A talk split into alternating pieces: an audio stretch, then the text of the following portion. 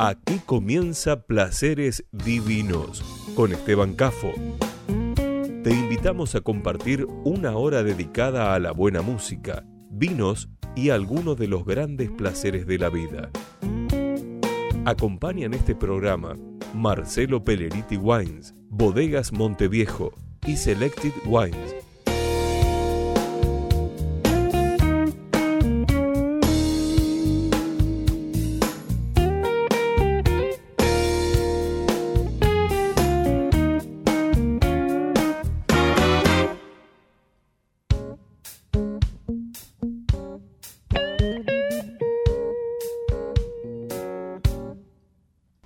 Seguimos también en Facebook, Placeres Divinos. Presenta este momento, Bodega Monteviejo.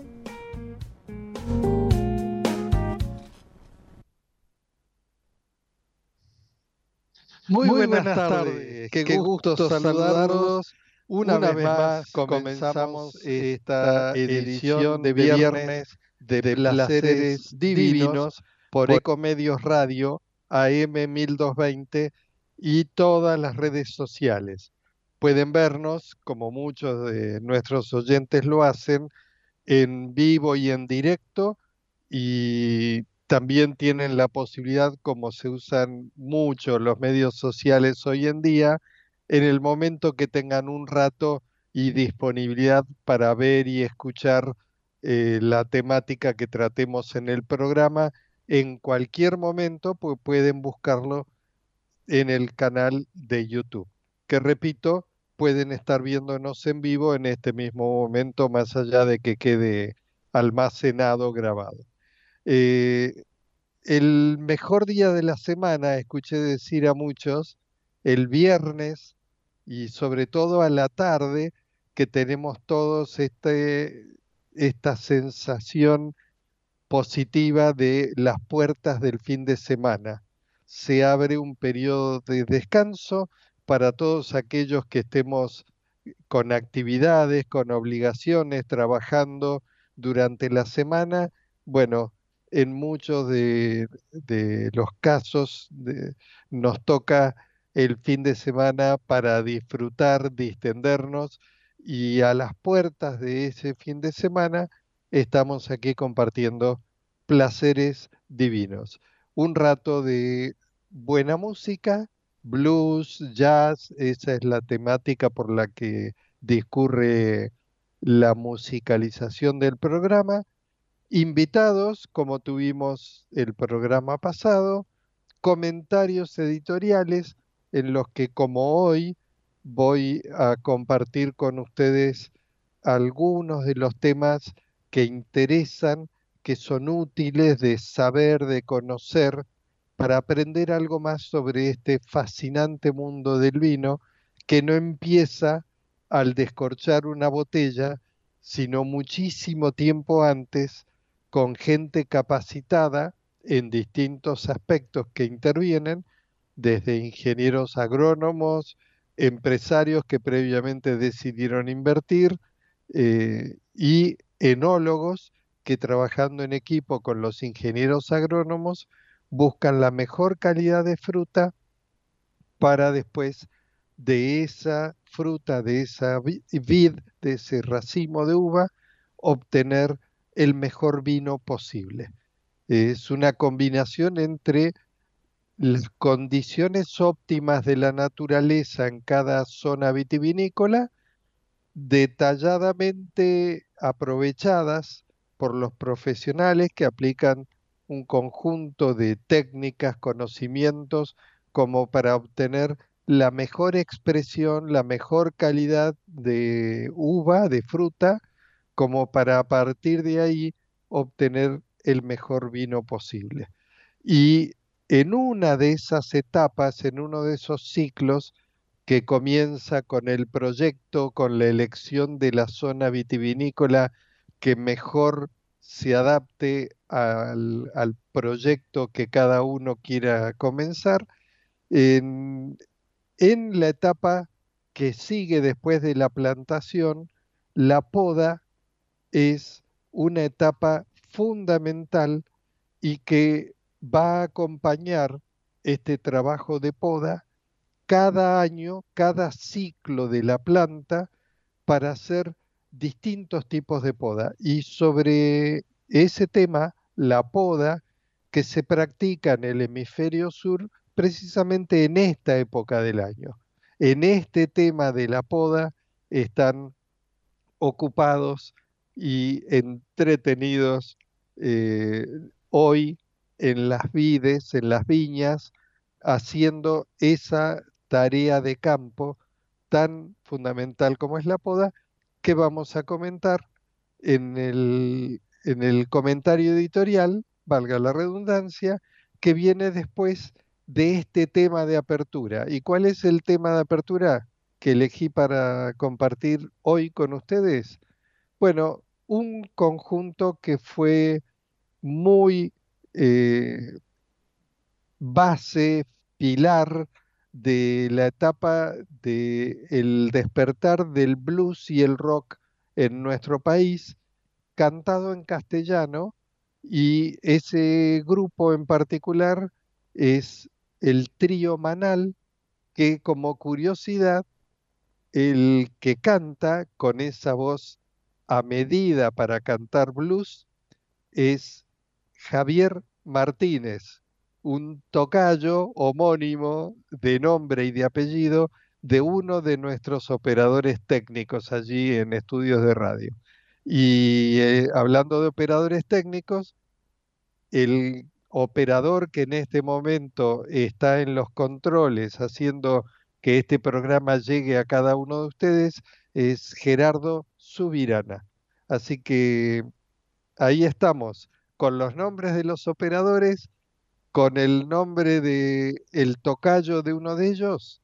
El tema se llama jugo de tomate frío, que aquellos que a esta altura peinan canas, o, tienen canas como yo en la barba, eh, nos recordamos en la década del 70 y del 80 el trío Manal, repito, Javier Martínez en voz, jugos de tomate frío, y ahí va el tema.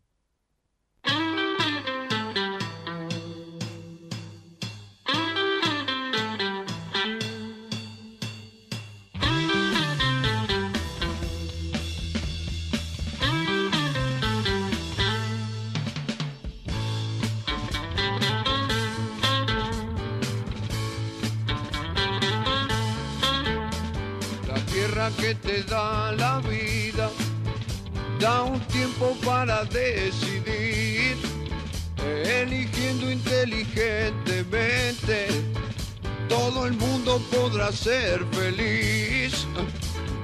Jugo de tomate frío, jugo de tomate frío, en las venas, en las venas deberás tener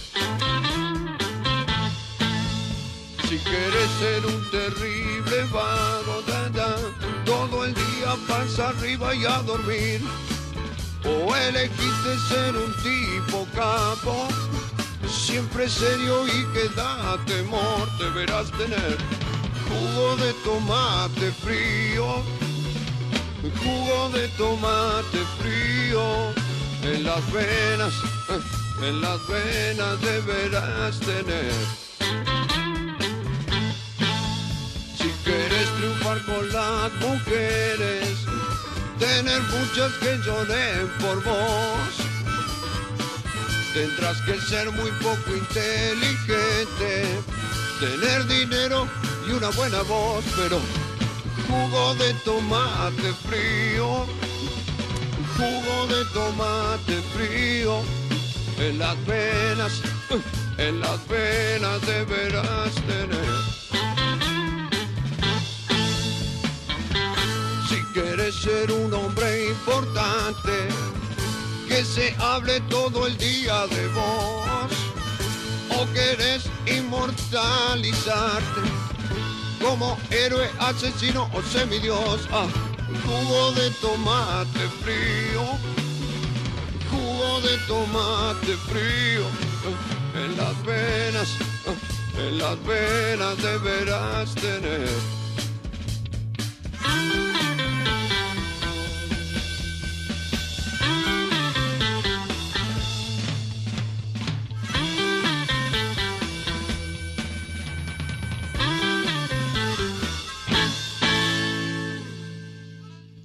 Bien, y ahí se iba el trío manal con jugo de tomate frío. Y ah, lo anticipado en la introducción, en la presentación del programa. Hoy charlaremos sobre la poda en la vid en particular. En general, la poda es útil para todo tipo de plantas, de vegetales.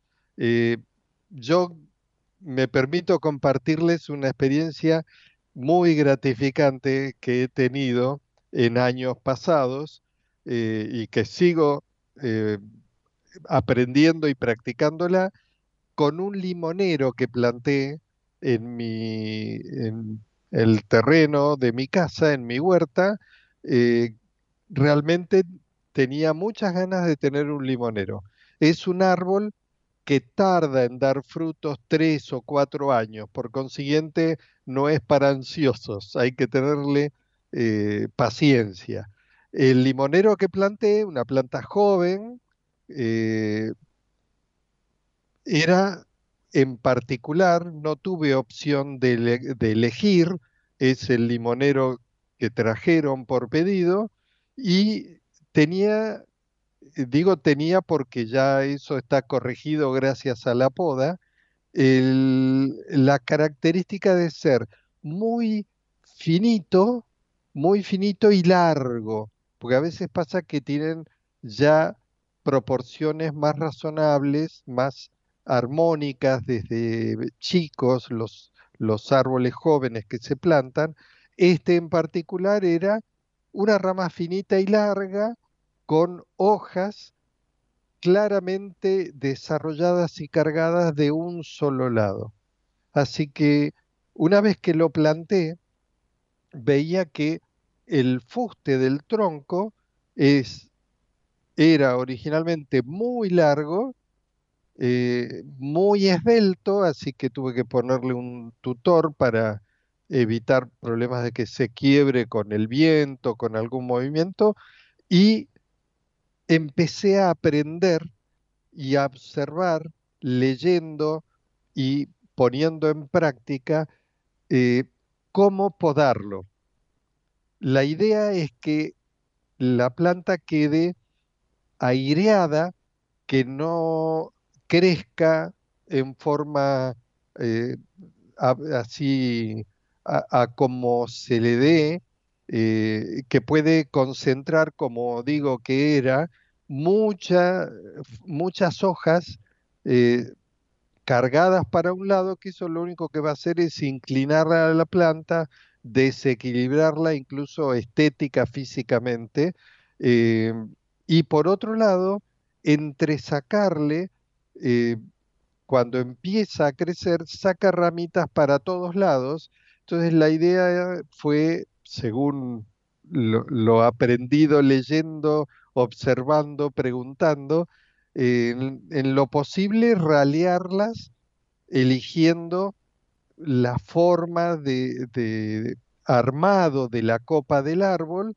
eh, ralear aquellas que fueran muy verticales, tratando de que se fueran, dejar los brotes que se fueran abriendo que no se superpongan, en el caso que se, superpusieran y quedaran muy pegadas dos brotes, elegir el mejor de los dos y eliminar el otro. Y después también, otra cosa que aprendí es, según cómo se corte y en qué lugar se corte, rebrota a partir de ese corte hacia un lado o hacia el otro. Y de ese modo logré darle una forma armónica que tiene hoy, con una copa pareja, eh, bien distribuida, no ladeada, no cargada solo de un lado, y a su vez el equilibrio que hay que tener es no castigar demasiado la planta con una poda muy agresiva, porque la planta sufre y puede repercutir en el hecho de que no nos dé frutos o nos dé menos frutos. Yo ya el año pasado tuve mi primer cosecha de limones de este arbolito. Bueno, esta experiencia que yo les comento que practiqué en, un árbol único plantado en, en, un huerto particular, en un viñedo, cómo y por qué se poda la vid. La vid es una planta que es una, enredadera, es una planta que si no tiene ningún tipo de guía, es rastrera y si tiene algo vertical de, donde asirse, pues tiene zarcillos con los que se va enredando. Eh, por ejemplo, el tronco de un árbol se trepa como cualquier enredadera al, tronco del árbol. Es decir, como cualquier otra planta, como les conté antes del árbol de limonero, eh, la vid es una, perdón, es una de las plantas más maleables y lo que buscamos al ser una cantidad muy grande de plantas una al lado de la otra en un viñedo, lo que buscamos es repetir la misma configuración de esa planta de vid que sea igual a las otras que están una al lado de la otra en todo el viñedo. Perdón, pero hace dos semanas que estoy tratando de recuperarme de una faringitis que me tiene todavía mal traer. Entonces, les decía, lo que hacemos eh, respecto de la poda es, en principio, definir por qué podamos cualquier planta en general y la vid en particular. Primero porque va a facilitar el manejo del viñedo. Cuando se va a cosechar, no se va a cosechar un par de racimos de una planta, sino muchas toneladas de uva de muchas plantas. Entonces tiene que ser muy cómodo, muy práctico, muy práctico sobre todo, eh, el, modo en que esté la planta, cómo se desarrollan los racimos de uva de la mejor forma posible y cómo se pueden cosechar de la mejor forma posible. Para eso tenemos que elegir qué formato darle a la planta. Entonces, en primer lugar, un buen motivo de por qué se poda, pues facilita el manejo del viñedo. Eh, también podamos porque vamos regulando el crecimiento vegetativo.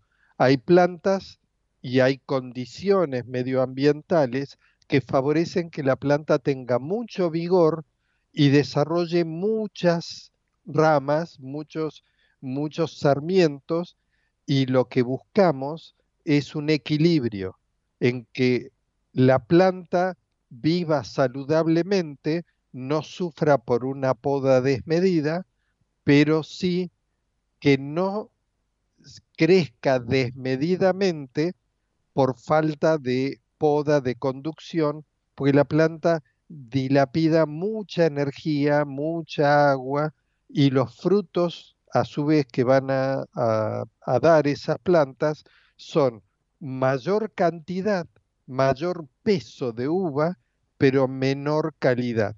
Entonces, en el equilibrio entre conducir saludablemente a la planta y que no se desmadre la cantidad de ramas o la cantidad de producción, lo regulamos también con técnicas de poda adecuadas. También lo que queremos hacer es emparejar de la mayor, de la mejor forma posible las cosechas de año tras año y de planta tras planta, porque cada planta es diferente, lo que buscamos es que tengan el mejor y más parejo desarrollo entre sí para obtener calidad uniforme de uvas. De nada nos sirve tener uvas maravillosas en una planta y uvas de mediana o baja calidad en otra planta. Con la poda al ser uniforme, al uniformar la forma de crecimiento de las plantas, también conseguimos este efecto. Eh, con la poda también lo que vamos a hacer es facilitar un mejor flujo de la savia.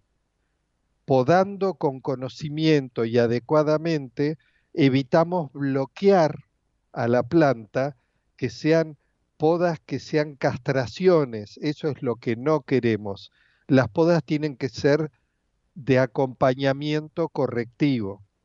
Entonces, con una buena poda facilitamos el flujo de savia que lo que hace es que la planta crezca de la mejor y más saludable forma posible.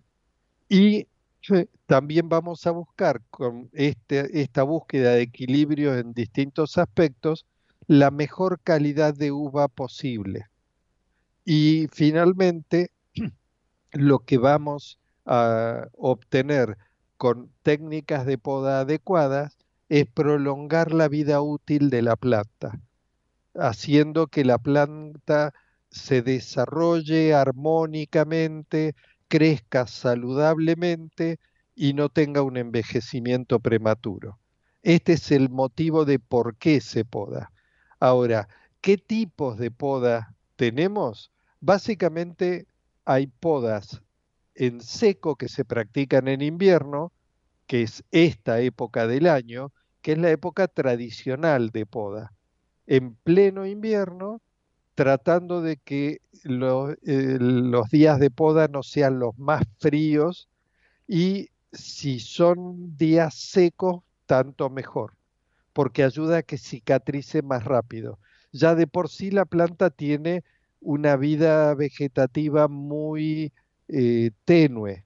La planta está en su etapa de mayor quietud, no de pleno desarrollo como es primavera.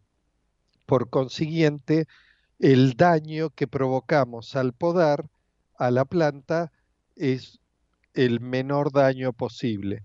Y si los días son secos y no demasiado fríos, ayudamos a que en el corte que hagamos de la poda de de cada, de cada lugar donde podemos la planta cicatrice más rápido.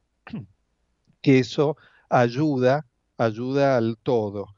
Eh, ¿Qué otra cosa tenemos que tener en cuenta? Las tijeras de podar no tienen que desgarrar, tienen que ser bien afiladas, que tengan una capacidad de corte limpio la poda tiene que ser un corte limpio, no mordido.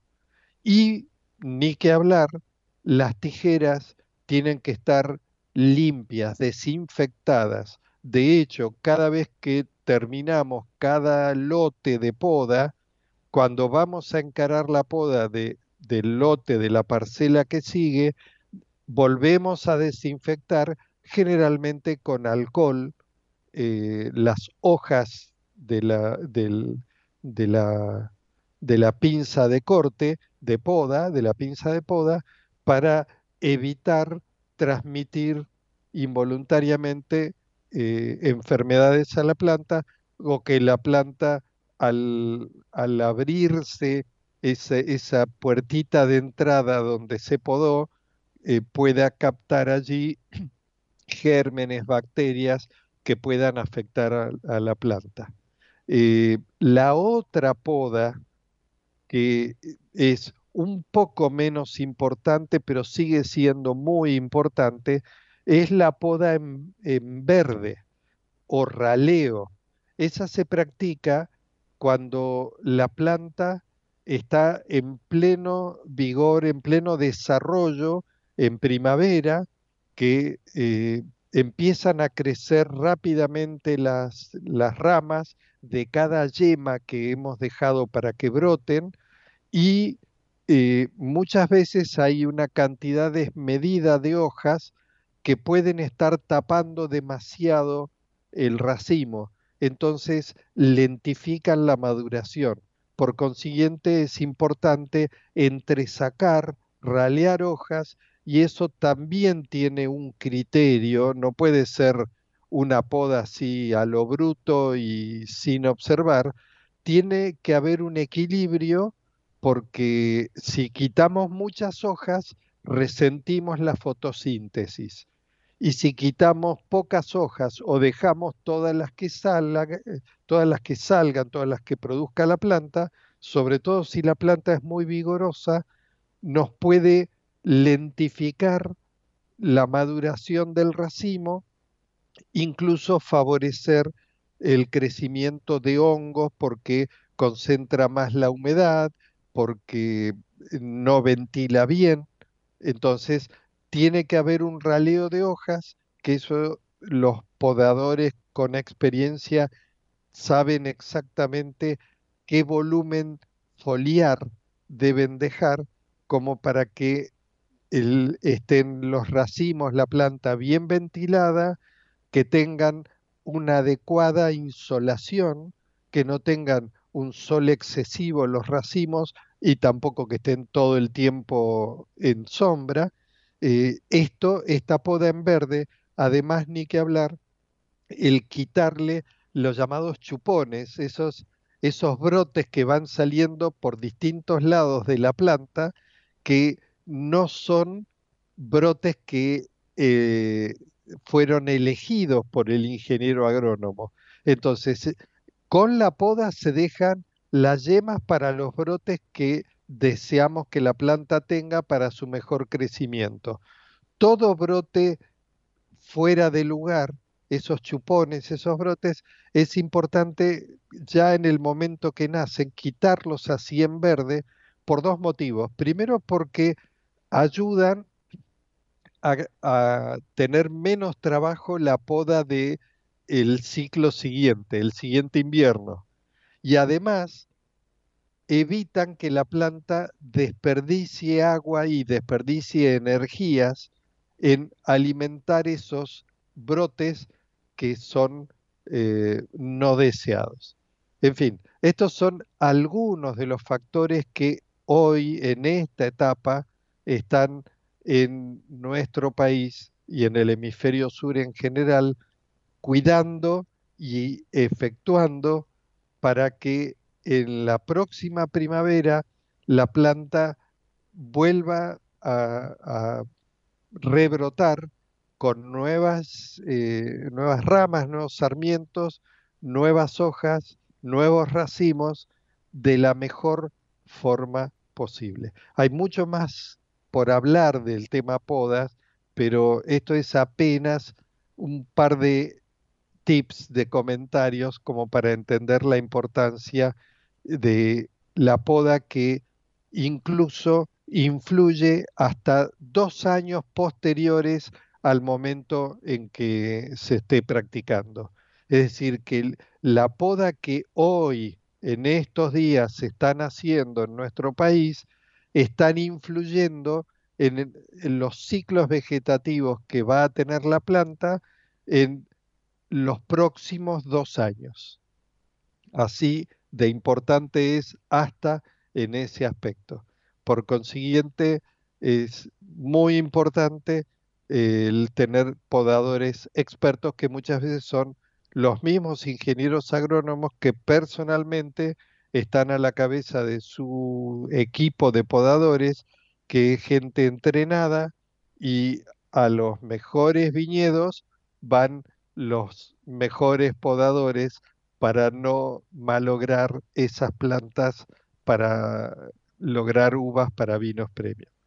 Y bueno, vamos ahora a la pausa comercial y seguimos con un tema musical y un cuento corto que como casi todos los programas elegí para compartir con ustedes y seguimos después con más placeres divinos. Ecomedios.com AM1220. Estamos con vos. Estamos en vos. American and Merit Hoteles. Primera cadena hotelera argentina. 3, 4 y 5 estrellas. Más de 20 destinos de Argentina y el Cono Sur Aprovecha el código promocional Puro Branding con el 10% de descuento para los hoteles Amerian Córdoba Park, Amerian Executive Córdoba, Amerian Buenos Aires Park, Merit San Telmo y Amerian Executive Mendoza Hotel hasta fin de año. No válido para fines de semana largos. American and Merit Hoteles. Hoy podemos decir orgullosos que en Vicente López tenemos las escuelas municipales más modernas y tecnológicas de Argentina. No para ganarle a nadie, para que ganen los chicos. Vivamos Vicente López. ¿Cuándo fue la última vez que te tomaste un respiro para ver un amanecer? Descubriendo lugares distintos que te hacen soñar, emocionar. Lugares que se convierten en felicidad cuando compartís ese momento con amigos. ¿Cuánto hace que no te tomas un respiro para descubrir algo distinto? Catamarca es mucho más que un destino. Espacio cedido por la Dirección Nacional Electoral. Vamos por un salario mínimo de 500 mil pesos. Soy Manuela Castañeira y es hora de renovar a la izquierda. Vota Luis Di Bartolo, senador nacional por Buenos Aires. Lista 276. Izquierda anticapitalista. Movimiento Avanzada Socialista. Espacio cedido por la Dirección Nacional Electoral. Imaginemos una Argentina distinta. Un país donde los honestos, los que se rompen el lomo trabajando, salgan ganando. Con menos plata en manos de los políticos y más plata en tu bolsillo. Con menos impuestos y sin inflación. Esa Argentina distinta es imposible con los mismos de siempre. Pongamos un punto y aparte. Milley Villaruel, precandidatos a presidente y vice de la Nación. La libertad avanza. Lista 135. Espacio cedido por la Dirección Nacional Electoral. Vota Manuela Castañeira, presidenta. Lucas Ruiz, vice. Lista 13. Izquierda anticapitalista. Movimiento al socialismo. Espacio cedido por la Dirección Nacional Electoral. Las rejas para los delincuentes. Vas a vivir en libertad. Ni un narco más. Santiago Cuño, precandidato a presidente. Partido Movimiento Izquierda Juventud Dignidad. Lista 90. B. Confer. Informate en ecomedios.com. Seguinos en TikTok, arroba ecomedios 1220.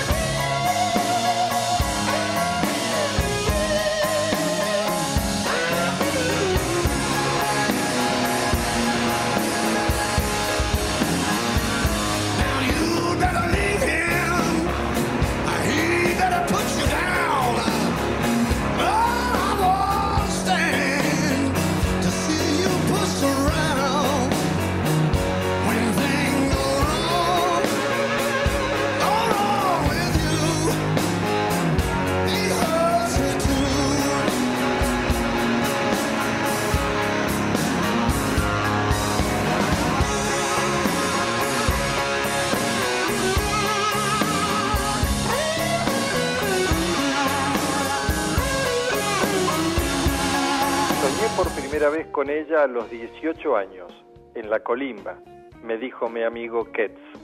Y no dejé de soñarla hasta el día de hoy. Se refería a una mujer hermosa.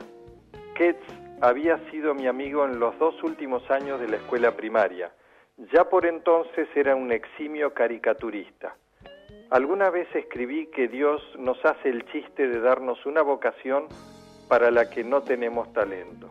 Ketz era un caso bendecido con la vocación y el talento, pero carente de la temeridad para ejercerlo en público. Sus dibujos habían quedado exclusivamente para sus pocos conocidos. A mí me había dibujado a los 12 años como a un anciano. Pavorosamente, a diferencia de Dorian Gray, cada año que pasa me parezco más a su dibujo, que conservo aún en algún rincón de mi oficina del que no quiero acordarme. Ketz, por el contrario, tiene una de esas caras que parecen no haber salido nunca del aula. Nunca la había visto en mi vida, siguió, pero soñaba con ella. Quizás la viste y no la recordabas, dije. Imposible, porfió Ketz. Nunca olvidaría a una mujer así. Déjame que termine de contarte. Cuando la vi por primera vez, 25 años después del primer sueño, Supe de inmediato que era ella, sin necesidad de descifrar su rostro tras los años. ¿Vos me estás diciendo que soñaste a los 18 años con una mujer a la que nunca habías visto, que desde entonces la seguiste soñando y que la viste por primera vez cuando cumpliste 43 años? Exacto. Es un déjà vu, sentencié. Cuando la viste, la asociaste con el sueño pero confieso que me sentí como uno de los supersticiosos de la realidad, que se niegan a ver lo sobrenatural incluso cuando es evidente. Por toda respuesta, Ketz desenrolló una hoja con el boceto del rostro y el torso de la mujer. Era realmente muy bella. La dibujé en el año 84, explicó Ketz, y esta foto es de hace cinco años eran la misma mujer, a los 18 y a los 43 años, indudablemente. No sé qué decirte, confesé. Entonces, ¿por qué no te callas y escuchás mi historia hasta el final? En el 2010 la vi por primera vez, desde la calle, parada en el colectivo 37. De ahí es esta foto, sin que ella me viera cuando se la tomé. Una semana después a la altura de Rodríguez Peña y Corrientes, en el 37, le entregué un sobre con el nombre Verónica en el frente. Y dentro de este mismo retrato y la historia de mis, de mis sueños. Verónica era el nombre que yo le decía en mis sueños. No se asustó cuando le di el sobre. De hecho, pareció reconocerme. ¿Viste que la conocías de algún lado? interrumpí estúpidamente. Ketz, por suerte, continuó sin prestarme atención. Al final de la carta, la citaba en el Café Tarzán, en Tucumán y Ayacucho, para el día siguiente a las 17 horas. ¿Qué tipo de sueños eran? No pude impedir molestar, como una tara contraída junto con el decreto de comienzo del espacio publicitario. Tórridos, secuenciales, primero tímidos, y luego desatados, cada vez más sabios, pero en la realidad, Verónica llegó puntual al café Tarzán. Yo ya la estaba esperando. Me devolvió el sobre, cerrado, y me dijo, yo también sueño con vos desde los 18 años. No te voy a explicar cómo reaccionó mi cuerpo, detalló innecesariamente Ketz, pero prorrumpí en una carcajada y le extendí mis manos. Verónica replegó las suyas e hizo que no con la cabeza. Me llamo Verónica, confirmó, como si no fuera algo extraordinario. Y agregó, siempre supe que alguna vez te encontraría, y también supe lo que te diría. Estoy casada, tengo dos hijos. Eso no lo soñé, lo decidí. Le dije que por lo menos nos debíamos una oportunidad, abundó Ketz. Ella había soñado conmigo, yo había soñado con ella, sin conocernos, durante 25 años. Y, dijo Verónica, que por lo menos deberíamos probar, insistió Ketz. Hay cosas que no se ensayan, dictaminó Verónica, y le dejó el sobre con la historia de los sueños y el retrato. Y ella no se tomó más el 37 ni volvió a verla en circunstancia alguna, excepto en sus sueños. Bioy Casares decía, las mujeres y los sueños, ay, se consiguen. Intenté consolarlo. Quizás te salvaste de los dos. Todos somos la caricatura de lo que podríamos haber sido, respondió Kate. Muy bien. Y ahí se iba el cuento corto, en este caso, de Marcelo Birmacher. Y nuestra operación técnica, en este caso Gerardo Subirana, no solo se ocupa de operar el programa para que salga al aire y llegue a cada uno de ustedes, sino que está al tanto y al detalle de información de último momento eh, lamento compartir la información que me acaba de pasar Gerardo, que falleció el gran Tony Bennett. Bueno, ha vivido una larga y prolífica vida. Eh, Antonio Benetti, a los 96 años, falleció en el día de hoy y dejó, bueno, la maravilla de su voz eh, grabada y de múltiples interpretaciones y hasta hace muy poco estuvo grabando duetos con eh, otros intérpretes famosos.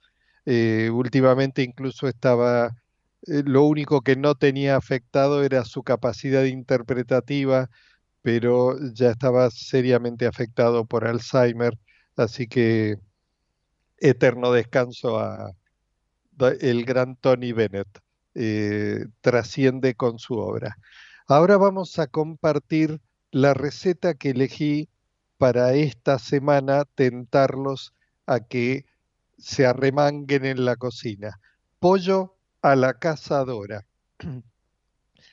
Debo aclarar que esta es una receta de origen italiano y con el suficiente tiempo, con la suficiente antigüedad que se hacía con pollos criados, como se suele decir, a campo, en forma natural.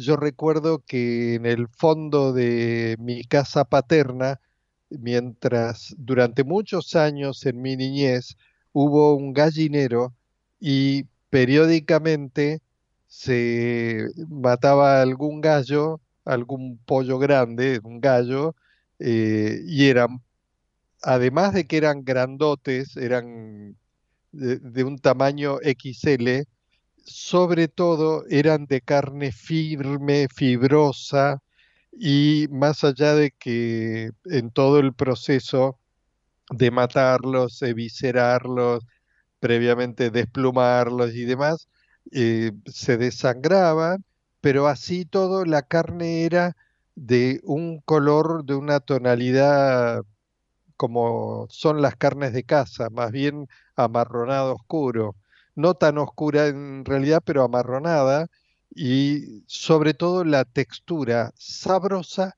y fibrosa. Vos mordías la pata, esa pata grandota que parecía una pata de pavo, eh, y la fibra se notaba, había que masticarla y cortarla. No, no es que fuera duro, pero sí firme. Con ese tipo de pollos nació esta receta y así se puede entender un poco mejor eh, cómo combinan los ingredientes.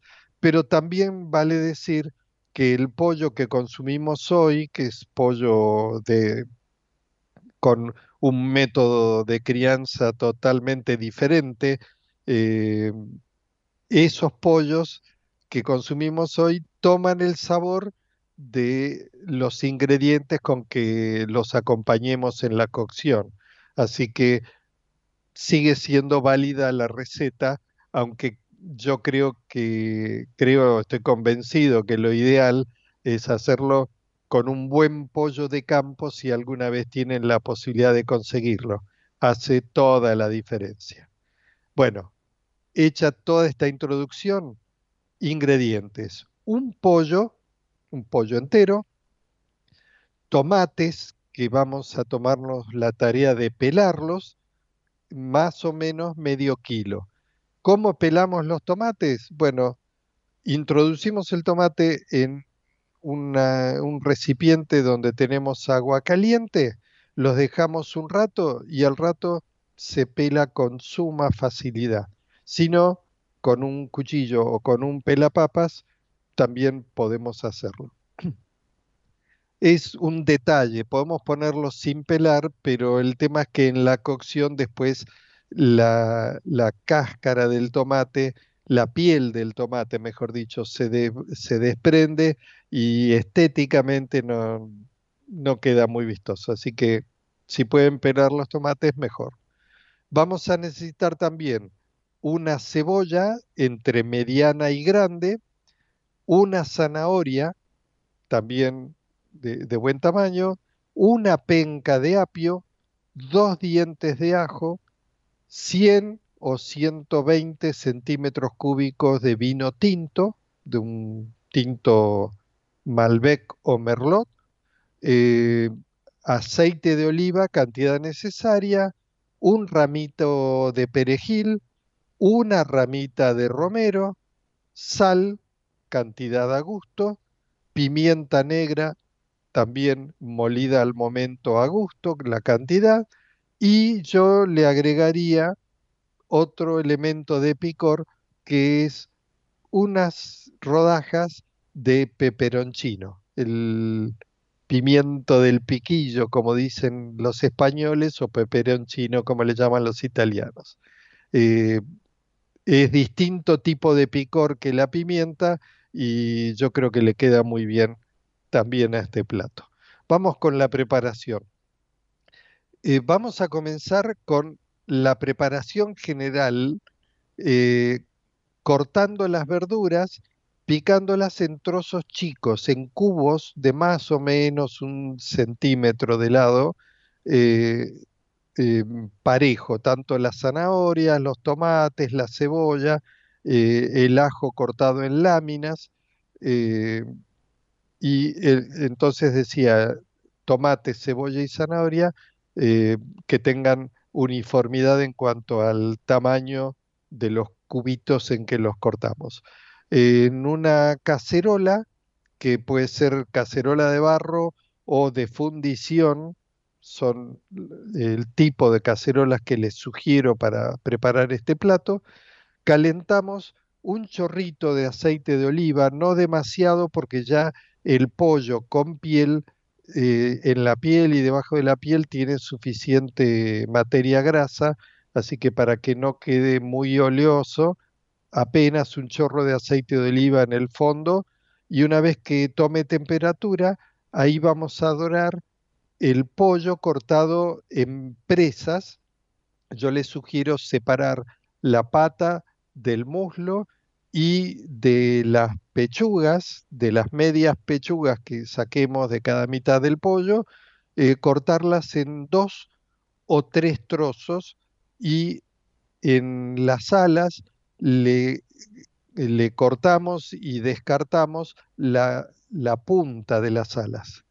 Eh, así tenemos ya presas de, tamaño razonable como para servir eh, y que sea más fácil el tiempo de cocción.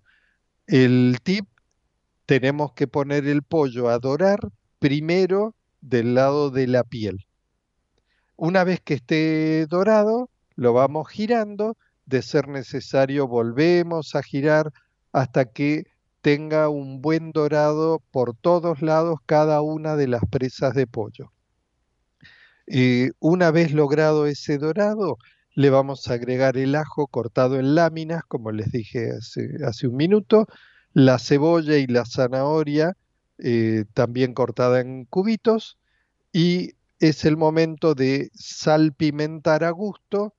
Le agregamos los, las rodajitas a gusto de, pimiento del piquillo, eh, de peperoncino, y dejamos unos, después de haber dorado unos 10, 12 minutos el pollo, mezclamos bien unos 5 minutos para integrar todos estos elementos que hemos agregado.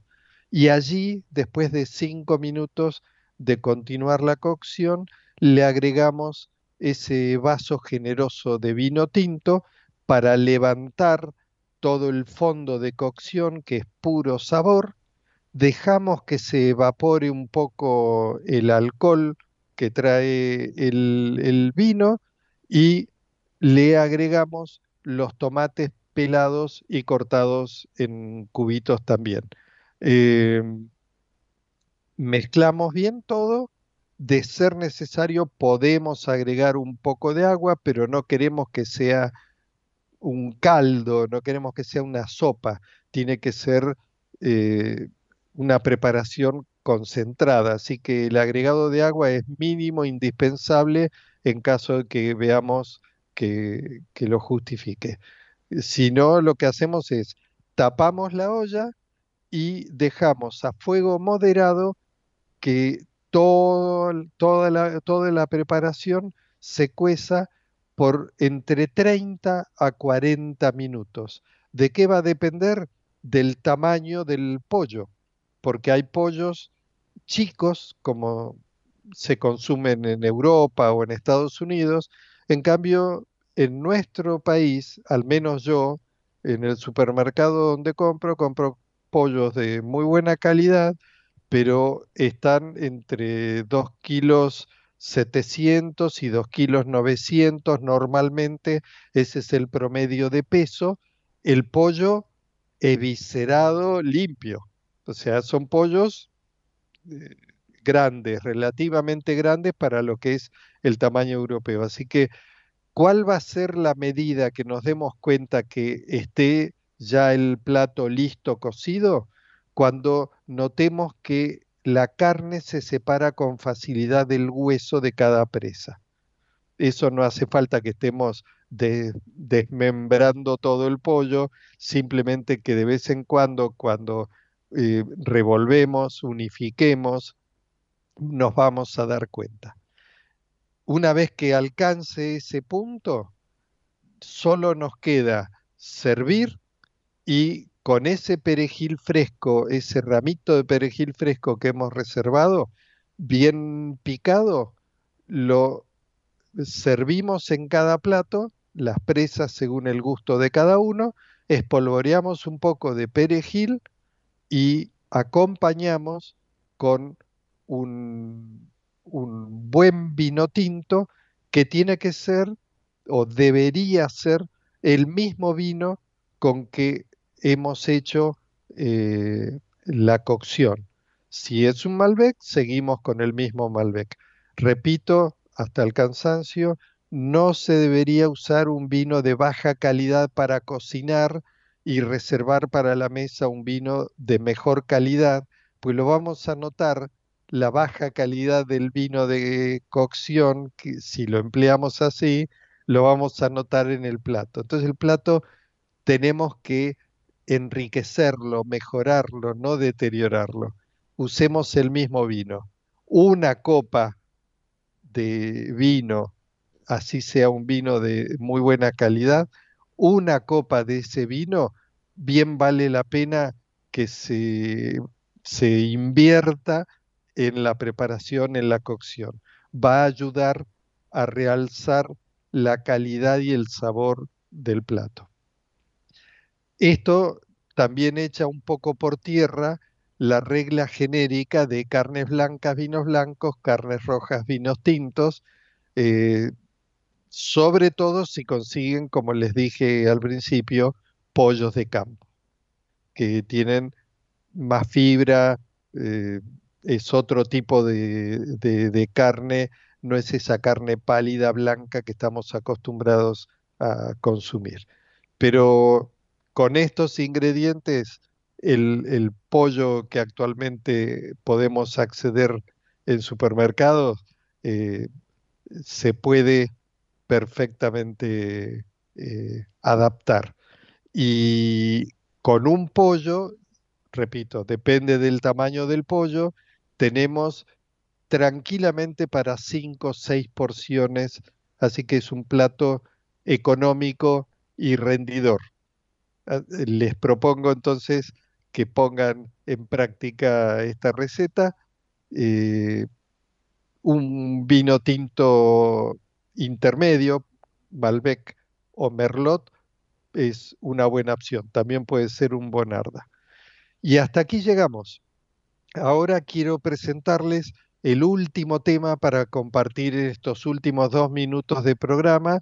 Elegí, como suelo hacer, eh, intercalando temas conocidos de intérpretes famosos con temas pocos difundidos. En este caso, el, conjunto se llama Manhattan Jazz Quartet.